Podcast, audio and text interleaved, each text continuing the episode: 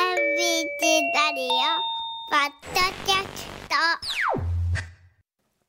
ト改めましておはようございます尾形祐介です、おはようございます板垣夏美ですえー大阪の空も明るくなってきました実は先ほどちらっと見てたらねあの明石のお天気カメラ明石海峡大橋の向こうに綺麗な虹がねえかかってましてねスーッと虹が出て気持ちよかったです昨日よねの綺一麗日中雨からの今日ということでねまあ雨上がりのおー朝と、はいおー月曜日の朝とおーいうことになっていますさあ、えー先ほどちらっとお伝えしましたけれども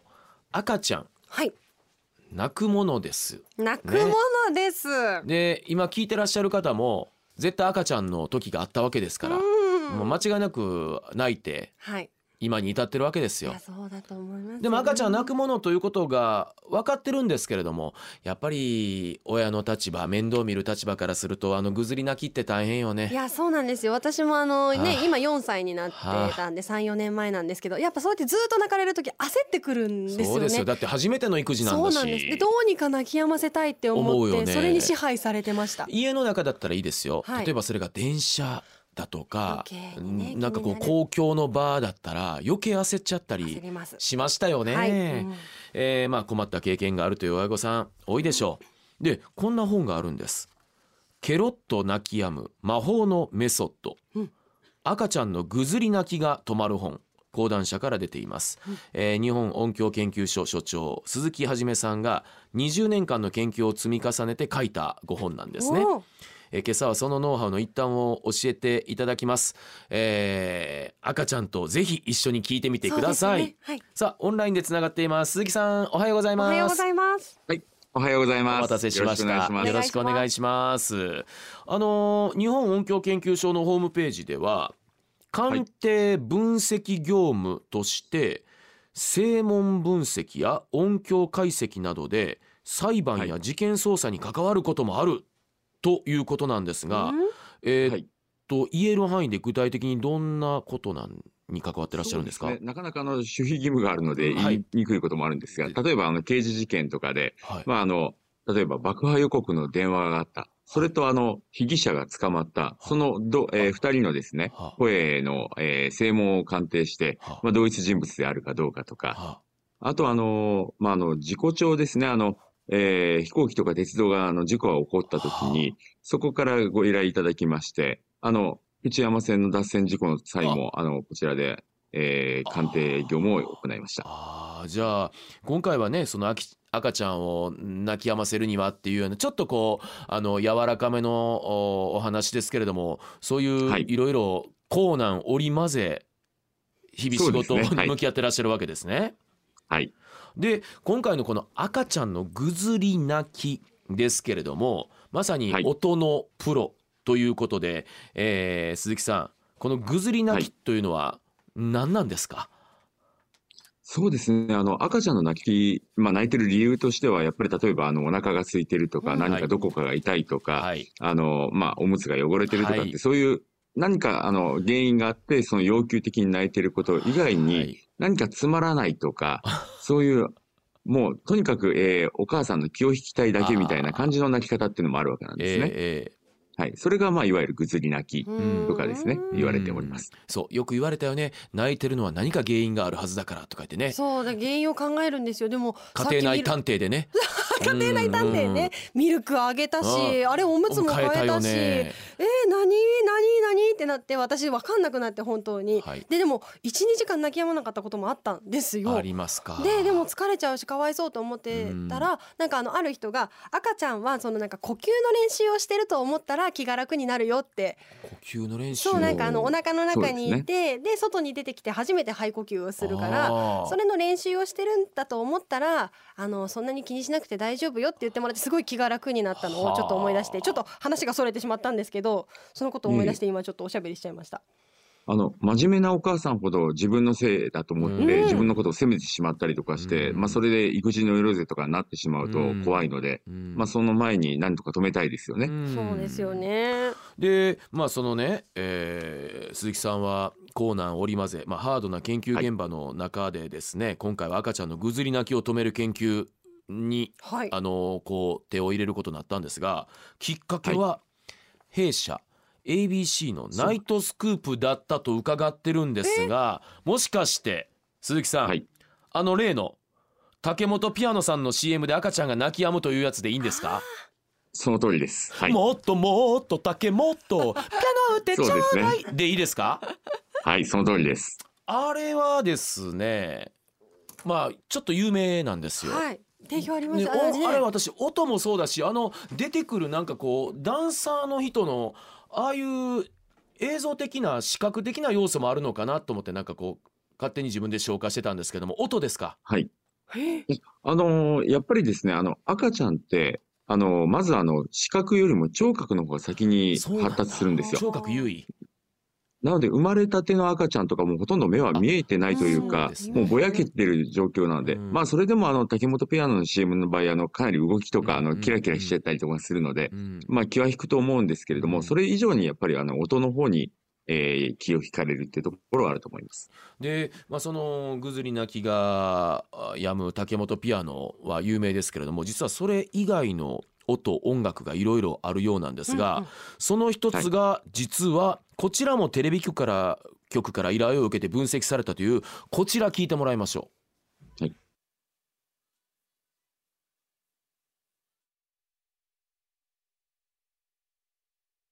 これがビヨンセ、はいの「シングルレディース」という曲で、あのーこれに関してはね鈴木さこれ、はいん竹本ピアノと全然違テうイんストですけ全然違うどはいはい。ちょっとあの、そうですね。教えてもらえますか、はい。あの、まずこの前奏のところにピルルルピルルルって音が入ってますよね。はああ入ってるかもはいこれがあの、他の曲とかであまり聞かれないようなもので、うんし、かもですね、周波数があの低いところから高いところに短時間で移動している、非周常波に数刺激の強い音なんです。はまあ、音の高さですね。はいピルルルピルルルって上がってくるんですね。で、なおかつ、これ歌ってるのがビヨンセさんで、あの、まあ、30代ぐらいの時の声なので、はい、あの、お母さんの年代の声なんですよ。へえはあなのでそのお母さんぐらいの年代の女性の声っていうのに赤ちゃんっていうのは非常に反応するので、そうなんですそかれであの気を引きやすいということで、はあいあの、とにかくですね、あの、気を引き続けて、うんうんあれなんだろうこれなんだろうと思ってる間に泣き止むっていうのが、へえこの、まあ、竹本ピアノもそうなんですが、はあはいじゃああの赤ちゃんの耳にあれなんだろうこれなんだろうというクエスチョンマークというかハテナをいろいろ放り込むっていうのが一つヒントと考えてもいいんですかはい。あの、定位反射といって、まあ、そこからなんか、えー例えば後ろで物が落ちた時になんだろうって振り向くのと同じで、はあはい何かそういう刺激があるとなんだろうと思ってそっちにあの気を取られる。へなので、例えば、あの、まあ、いないいないバーとかもそうですよーね。ああなるほど、はいはあ突然バーみたいなのするうとん「えはい何びっくり」っていうのでちそょっうでとす。で、あの泣き止む感じ、すか次の時また違う顔が出てきたりとはか、ああの、せ違う表情が出てきたりと。へえこのなんか泣き止む音楽でもう一つ有名だったのがあの反町隆史さんの「ポイズン」えねそうそうですよえね鈴木さんう本な当ずでいすてからっしゃるもんはい。これあの、私弊社で分析させていただきましたしあ、ポイズンはなんでまたポイズンもですね、あの、イントロのところで、じゃーん、じゃんじゃんじゃーんってギターが鳴ってるところがあるんですじゃんじゃんじゃんじゃんはが、はい。そこの上にですね、ピュルピュルピュルピュルピュルピュルピュルピュルピュルって、あの、下がって上がるっていうあ、そういうあの、効果音が入ってるんじゃあですよ。さっきのあのビヨンセさんと一緒で周波数的な低いはのいから、。周波数が移動しつつ、出してくれたあはい、そうですね。この後のギターが入るところです。ちょちょっと高いので、ピルルルルルルあその前にっていうのが入るいや、もうこの上、このギターの上にっていうか被せてです。ちょっともう今ここになってくると気気づきにくいんですけれどあも、そうですかへえただそれはですね、人間の、人間というか大人に聞こえやすい周波数はこのギターの方なあのやっで、ぱり、はいはいはい。なので、大人はあんまり気づかないんですが、赤ちゃんはもうちょっと高い周波数が聞こえやすいんですね。だから我々はそのギターの方に耳が大人は行っちゃってるんだそうですねそうです。はい。はあそそうう面白いいねやこれよくあの YouTube で検索あのそう検索したりとかして出してましたよ聞かしてましたあそうですか、はでまあそういういろんな曲ベースもあればあとねあのー身近なものでぐずり泣きを止められるというふうに聞いてますがあのーはい関さん目の前に新聞紙が出てまいりましたいおはい。えこれで泣き止むんですかそうですね。あの、新聞紙って結構ですね、あの、使い方によっていろんな音が出るんですね。は例えばですね、この、こういうふうにすると、ピタピタピタピタっていう音が出ますね。普通に振ったらいいんですねはい。このはいそれとか、あとこれ、破る。いや破りますねちょっと待ってくださいよはい。これですねうん。はい。これも結構高い周波数まで出るんです。あとあの、ピタピタってます。くしゃくしゃいきますねはい。それを、あの、まあ、あの、えー赤ちゃんが例えば寝てるとかになったら、その頭の周りで、あっちやこっちやって、あの、方向をいろんなところからは音を出してあげる。ああしかも今の3種類を使いながらいろんな方向からそうですね。はい。そうすると、あの、まあ、瞬間的にというかですね、あの、割と短時間で泣き止みますが、例えば、それを使って、あの、お休みさせるまで行くってなると、うん今度あの、これをですねえ、こういう新聞をあと両方を、はいえっとこう丸めそうてですそねれをくしゃくしゃさせるんですねくしゃくしゃさせて、それを、えっ、と、お母さんの心拍数と同じぐらいのテンポでこう、え、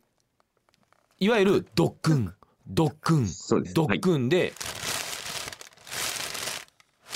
あ、これあの。こういうことですかはい、そうです。私生まれたばっかりの時子育てしててあの赤ちゃんがお母さんのお腹の中にいる時の音を聞かせるとはいすごく安心するって聞いて、なんそうかですねそれはにい近いような感じもちょっと今感じました。その通りです。あの、体内音ですね。体内音というのはお母さんの血流の音がメインなので、はい、なので、お母さんの、えー自分の心拍数に合わせて出してあげると、赤ちゃんが、あの、まあ、ひなじんでる音なので、落ち着いていっていうこと来になまりした。私尾形家のあの必勝法ははい、換気扇の下でしたへえ、はい換気扇の下が、うんあのいつも泣き止むんですよではなんかどっか聞いたらそれがお母さんのお腹の中の音に結構実は似てるんやってことを言われたことがあるんですが鈴木さんいかがでしょうか、それもそうなんです。あの、この本の中にですね、換気扇のこともですね、新聞紙のことも書かせていただいており出ます。てきたあちょっと待ってください身近なもので言うともちろん先ほどの新聞紙もそうですし換気扇もそうなんですが掃除機はい。水道水道、はい。洗濯機はい。ドライヤへえ、ーもはうい本当に日常にある電化製品だったり、うん日常使いするものばっかりじゃないですか、そうですね。いずれもですね、いわゆるそのホワイトノイズ的な音が出るんえですなね。なんですあかの、ホワイトノイズっホワイてトいノイう、ズあと言の、いますと昔のあの、アナログの時のテレビの、えー放送終了の時の砂嵐の音ですね。はあはいザーっていうようなうん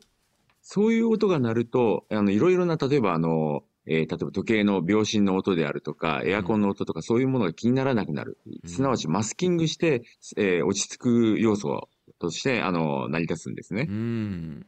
あのこれちょっとお便りが届いてまして紹介しますと神戸市西区の女性の方、匿名の方なんですが娘は夜泣きもしない赤ちゃんでした、うんで退院した産婦人科でもらったカセットテープがあったんですが、何だろうと思い再生してみると大人の耳からは聞こえるのはただの雑音砂嵐でしたが、赤ちゃんの耳には心地よいついさっきまで聞いていた体内の音のザーという音でした。あ体内の音をこう吹き込んでくださってたんだ。でぐずりそうになった時聞かせていました聞きましたその後は成長に応じてベランダに出て外の空気に当たったり、うん鏡を娘に見せてご機嫌を直したりして楽しく育児させてもらいましたよ、えー100点の育児を目指してなく、えー人間同士娘と私の付き合いなので60点の育児で気楽に子育てしていましたとお便りにありますがつまりその砂嵐であり、はいまさにその体内の音を取り込むこともできるんですね。そうですね。あの、そういうサービスされてる、あーまあ、産婦人科さんってかなり、あの、進んでますし、あーサービスがいいと思いますよ。んそうかじゃあえホワイトノイズでしたっけはい。あーあのちょっと先気になるんでパラパラっと見てたらあれですねあのレジ袋とかもああ、出てきますね、はい木でしたよ。うの子もちょっとさっきのそう新聞です紙とね。あの通ずる、ものレがねジ袋も結構ネットとかで話題になってて、これも、パチパチっていう、くしゃくしゃ先ほどの新聞と同じような形で。あーはい。うんうん新聞と同じような形で使うとそうですね。はい。もうそういう音が出るおもちゃも売ってますよね。結構赤ちゃんが自分で手に取ってくしゃくしゃってさる確すかにるとそういう音が出るようなおもちゃがあっていやっぱり安心するんですね。なので、不意にあの、例えばあの、今から飛行機に乗らなきゃいけない赤ちゃん泣き出しちゃったって言った時に、はい周りに何もないと思ったらは、例えば買い物した時のそのビールレ袋とジ袋か、そのレジ袋とかあったりとか、あーそういうのを使って、あまあ、緊急避難的にできるっていうこともあります。こういうのって何歳から何歳ぐらいまで何歳というか何ヶ月かもしれないんですけど、うんどのぐらいまで有そう効でですすかね。まあ、大体もう生まれてすぐぐらいからですね、えーまあ、2歳ぐらいまではあの有効なんですが、そこから先になると、もう泣いてる要因っていうのがかなり複合的になってきたり、あーあの、あとあの、まあ、学習してるのであ、えーもうそういうあの刺激ではなくて、もっとあの慣れ、ちゃう自分の、えーなんか要求みたいなものがあ、ーえー強くなってきたりするので、あーまあ、あの、泣き止む子もいますけれども、まあ、個人差が出てくるってことになります。うんやっぱり人間慣れるともっともっとって 老いも若きもなるもんなんですそうでね。すねなる んだそうですね。でねこれあのー鈴木さん本にはですね、はい QR コードがついてまして、これ QR コードを読み取ってぐずり泣きによい音を聞かせてくれるっていうのがあるんですね。あこれこれはい。え今のそう。あこれがホワイトノイズはい。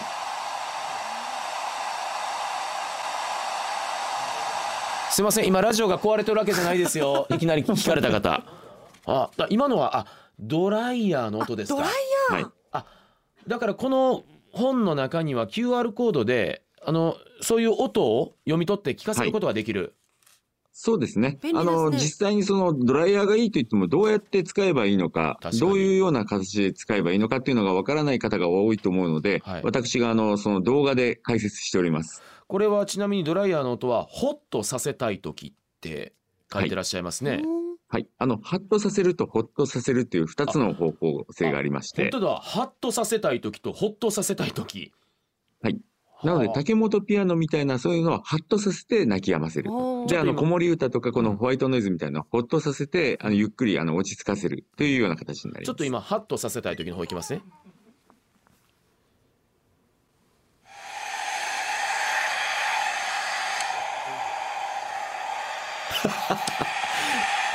えこれはハットハッと先ほどよりも変化があるってことですか同じドライヤーの音ですか同じドライヤーであすはい。でも確かにあのあのー何ちょっと高い音低い音というか、うんうん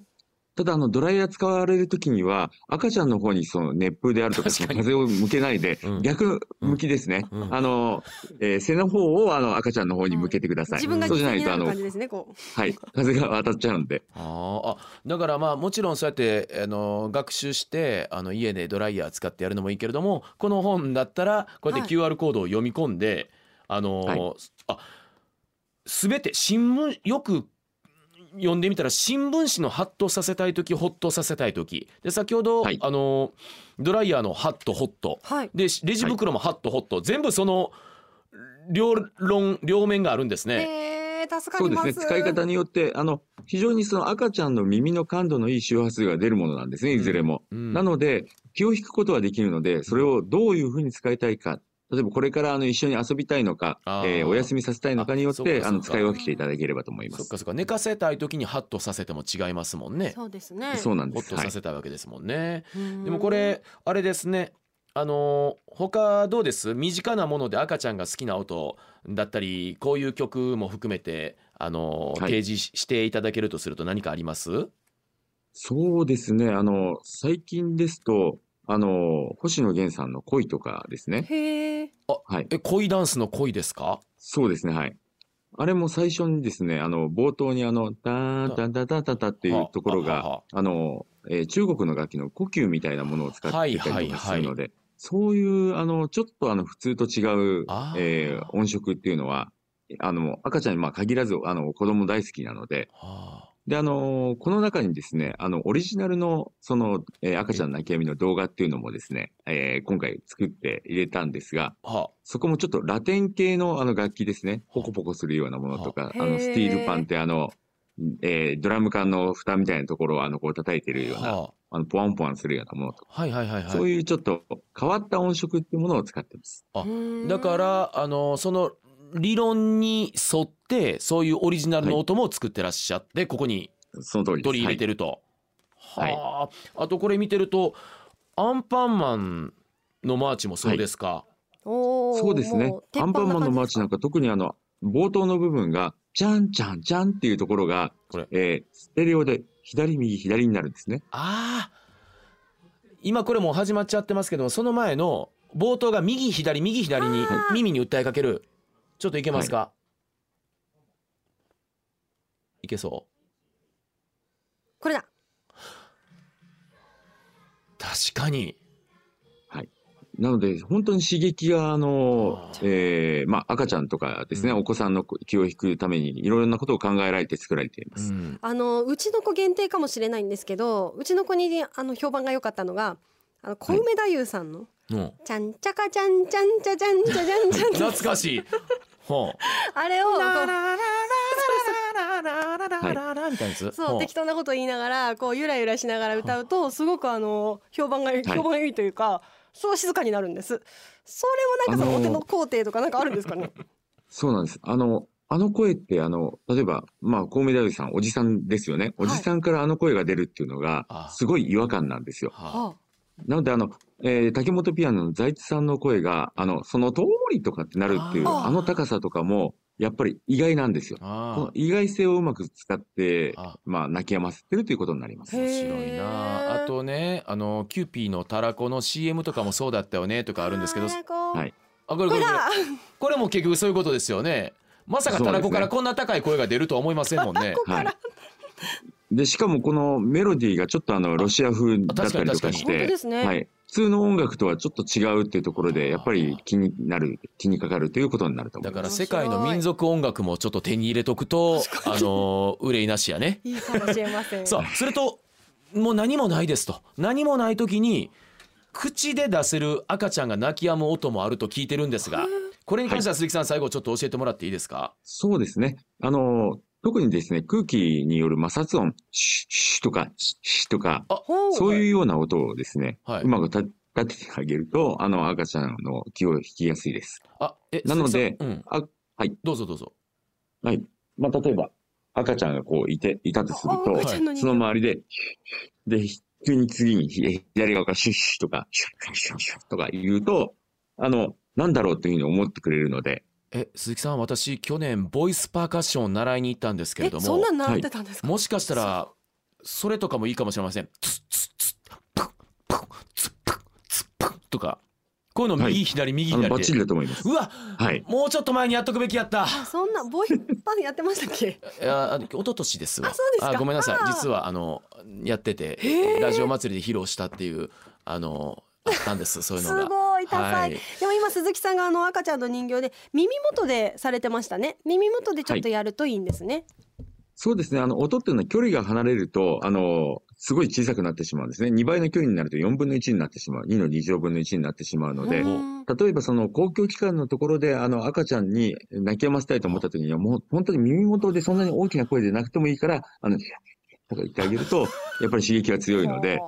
そうするとまあ他の方にも迷惑にならない ので、赤ちゃんの耳元でささやくウィスパーボイスね。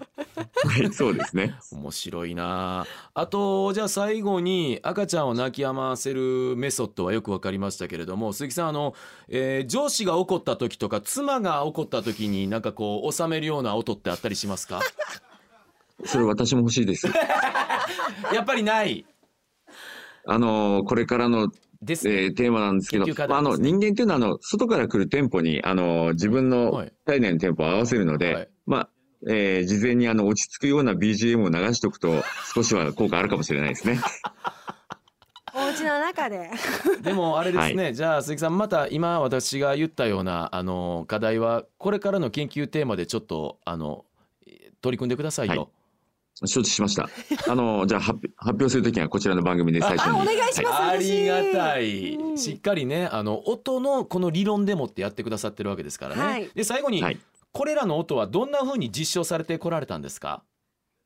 そうですね。あの、やっぱり、あの、被験者実験を行って、で、それで、あの、まあ、えー例えば、あの、この本にもですね、96.2%の赤ちゃんが泣き止んだっていうのですけれども、そうこれもやっぱお見り、100人以上、にあにさん200何十人かの、はいあの、実証実験を行って、へはい。で、それで泣き止んだという、その、えーまあ、エビデンスをですね、取って、あの、こういうふうに発表しておりまえつす。まりだからリアルな赤ちゃんたちを集めてそういう積み重ねて、あの実証実験をされてきたわけですかそうなんです。あの、なので、あの、ぐずり泣きをさせるために、おもちゃで遊んでる、その、おもちゃを取り上げるとかいう、ちょっと非道なことをやったんです泣かすとこが。ろからやってたんですねそうだわはい。だってこれ全ての結果でもってこういううー結論に至ったんですけどももちろん失敗もあるわけですもんねあこれ違うなっていうのもそうですね。はいあの、やっぱりあの、仮説を立ててやってみてねも、これは効果あまりないという音も、過去にはたくさんありました。はいうんだからこの結論の陰にはたくさんの赤ちゃんたちのギャン泣きがあったってことですよ。その通りで す。赤ちゃんもありがと うそうかそうかあの今日はあ非常に面白いお話聞かせていただきました。ねあの日本音響研究所所長鈴木はじめさんが、えー講談社から「ケロッと泣き止む魔法のメソッド赤ちゃんのぐずり泣きが止まる本」えーこちら、あの出されてますんで、えーこれ一冊持っとくと結構助けられることってと思います。あるかもしれませんね。うんああ返す返すもあーもうちょっと早くこの本出してくれてたら もっと楽やったのに。ねえ。いやいや鈴木さん今朝はどうもありがとうございあましりた。がとうございまええし、たあ。りがとうございましはいた失。礼します。失礼します。